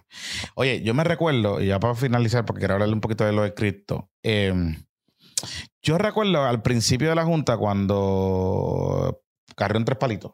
El cuarto. El cuarto. Ajá. No, digo el cuarto. Yo te pongo los cuartos y usted deja acomodar Poner los muebles. Y, Y después ni, ni la alfombra querían tener. Ajá, ajá, ajá. Yo te pongo el tamaño del cuarto y te acomodas los muebles como usted quiera. Donde yo te diga. Donde yo te diga. Pero yo recuerdo en una de esas primeras entrevistas, porque eh, le hicieron así grandes entrevistas y fotos y todas esas cosas. Muchachos, si estaban, estaban toda la, toda la, toda pre- la élite económica de Puerto Rico estaban por fin pajeándose con el dictador con el, el, que el- pretor. El pretor, exacto. Con ese muchacho. Él le preguntan sobre los empleados de la Junta.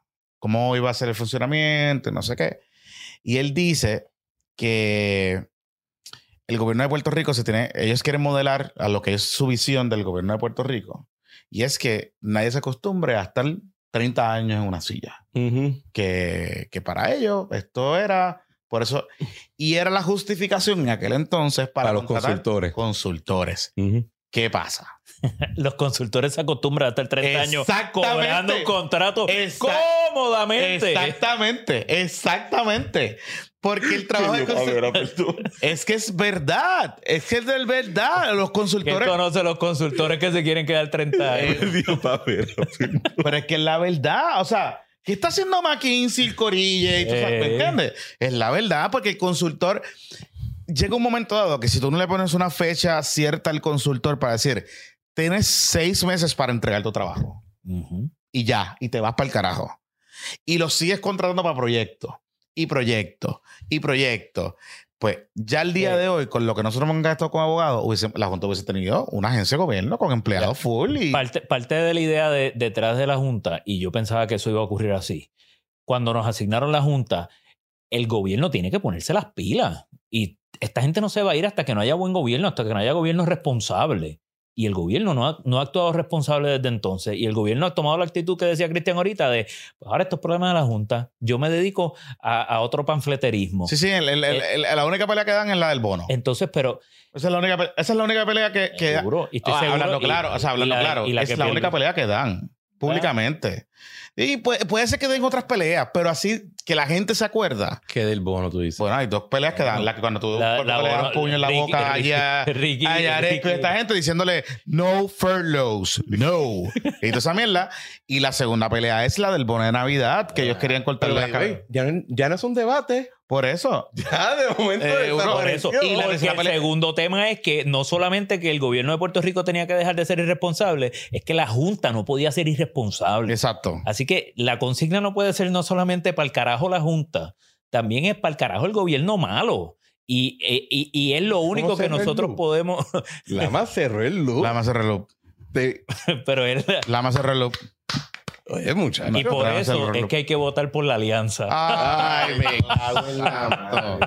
Mira, vamos a Lo escucharon aquí como ellos endosaron a- a la alianza. vamos Me a- cago- vamos a- Yo sabía que eso venía, man. Digo, oye, Fernando Martín de una entrevista en el Nuevo Día que pasó un poquito por debajo del radar, pero ya, le, pero ya le dijo a los muchachos viejos, alíñense, que por aquí es que nos vamos. Por la alianza. Eh, no tan solo por la alianza, que dejó la puerta abierta para que surja una nueva organización, nueva organización, que no se llame Victoria ni PIB, sino algo nuevo, en alianza con, con el Corille. Bueno, mira, ya para finalizar, qué desastre lo del cripto. Está brutal. Digo, o sea, han pasado varios desastres, pero este es como que yo creo que el... O sea que tú te, This is the yo- end. tú te- tú sabes que yo, yo Se siente así bien. no, pero a, a mí, y yo no sé si, si, si a Lama y a ti, Jonathan, les pasó lo mismo. Yo me acuerdo cuando yo me gradué de Derecho y, y a mí me dijeron, mira, mano, trabaja duro, sé comedido con tus finanzas y si vas a meter las patas un par de veces, pero de- si te mantienes en el track, vas a salir adelante. Y en los años después de eso, yo creo que muchas personas se han sentido que fueron defraudados porque no obstante que hacían, ese- seguían esa- ese curso de acción, para algunos de nosotros nos fue bien y a ellos, o sea, le tiraron un balde de miel en la cara. Y se sentían defraudados. Y creo que esa frustración, uno la ve en mucha gente que tú y yo conocemos de nuestra edad y dice, mano, pues, nos sacó el fucking pie del plato. Puñeta, sí.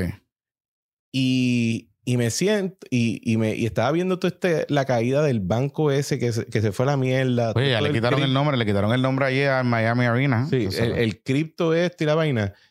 Y yo me tengo que imaginar un montón de chamacos que les vendieron que este era el nuevo fucking Gold Rush. Eso está cabrón. Y le metieron todo a lo que era un Ponzi scheme, lo que era aire. Especulación Eh, por especulación. Eso está cabrón. Y, y yo me tengo que... Pues y- se no- cogían, explotaban. Yo sé de gente que explotó préstamos estudiantiles, cogieron ahorros, gente, eh, herencias de familiares que les dieron, le pidi- cogieron chavos prestados de sus familias, supuestamente. O sea, esto está duro. Y hay unos elementos, yo creo que dentro del mundo de las criptomonedas que creo que tienen un valor genuino en términos de tecnología y de discusión de, de avances de, Sí, lo de, de- blockchain, la cosa. cosas así, ¿verdad?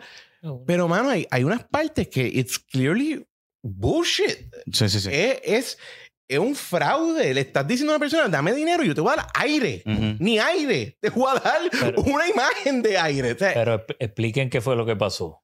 Se jodió. Es un exchange. Lo que tengo Es es, un- como un eh, banco. Es una eh, plataforma de, de de- comprar de- eh, criptomonedas, eh, eh, venderlas y... Es como la más grande. Era Bueno, la más- el más problema es que era como una, era una plataforma custodia de criptomonedas y los que estamos en el mundo de la finanza entendemos que, por ejemplo, cuando tú compras una acción de una compañía, a menos que tú no tengas un certificado impreso, esa acción no está a nombre tuyo.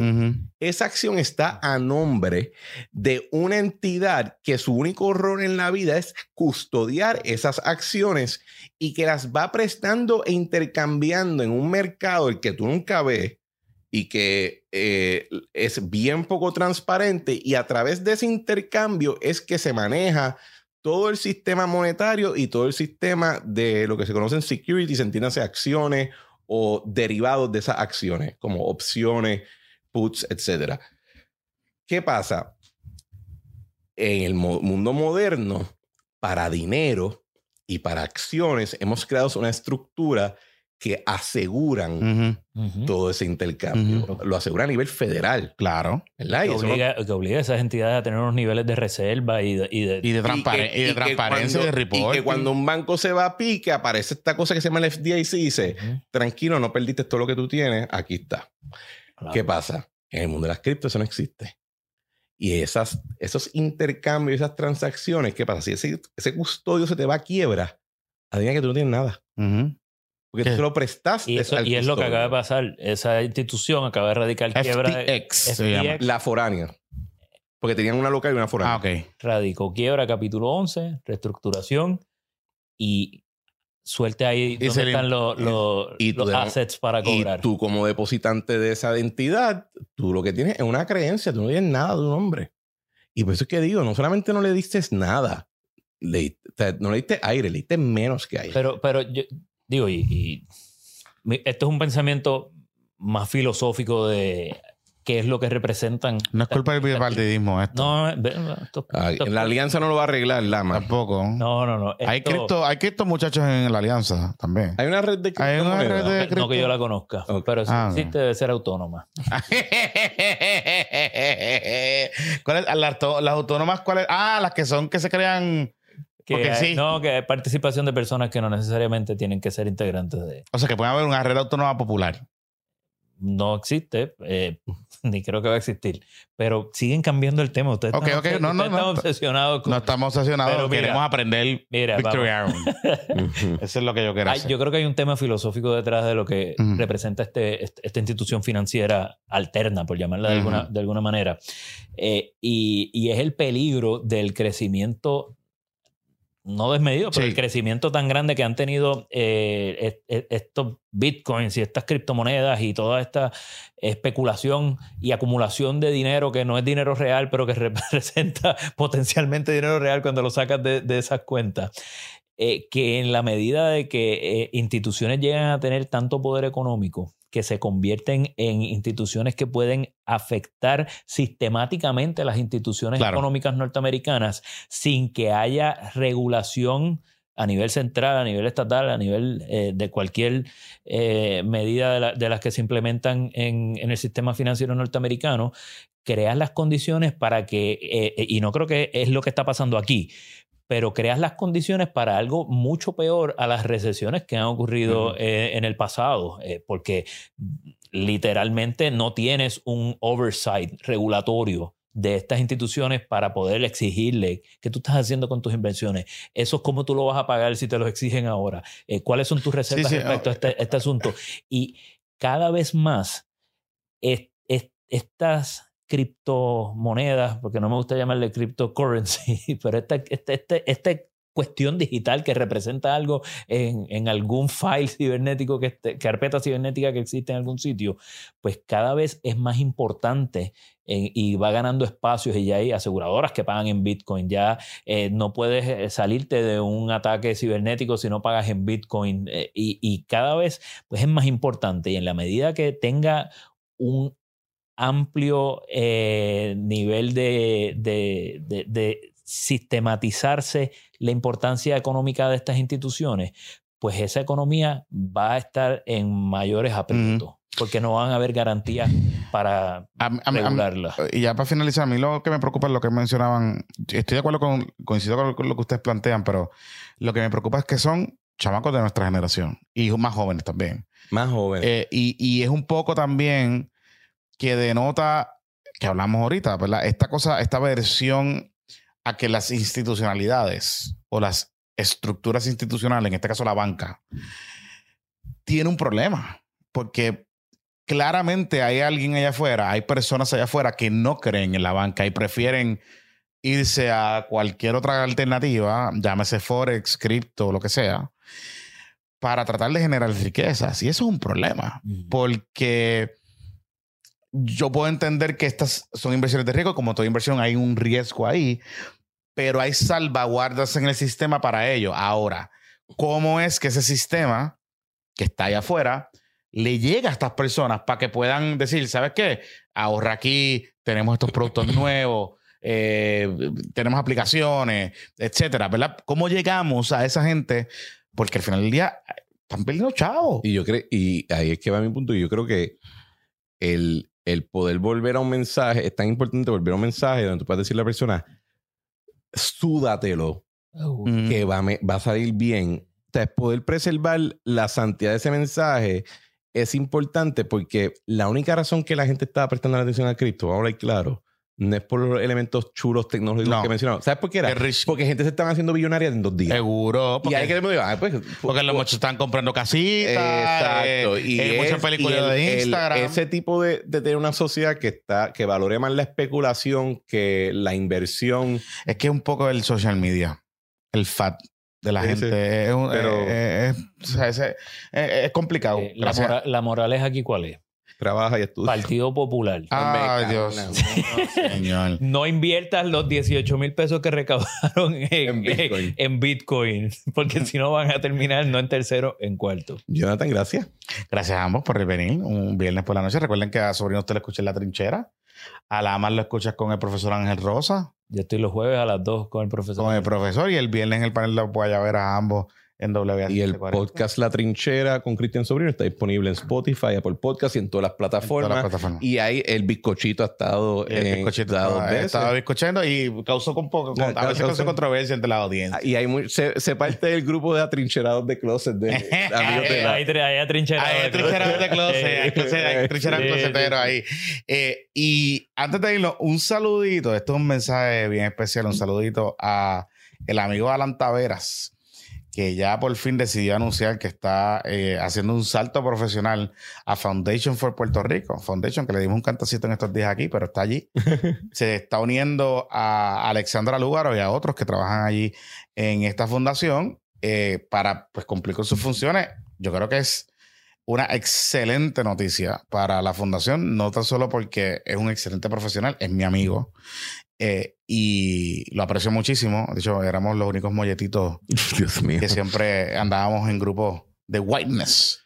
Eh, tú sabes, éramos los tokens ahí. Pero eh, creo que es tremenda adición. Y no tan solo eso, que creo que le va a traer un poco de realidad que es necesaria en estas organizaciones que a veces en su mismo echo chamber pues no tienen un poco de flexibilidad de atender las necesidades de la gente que sirven. Así que enhorabuena por Foundation for Puerto Rico. Mucho éxito a Alan Tavera en esta gestión.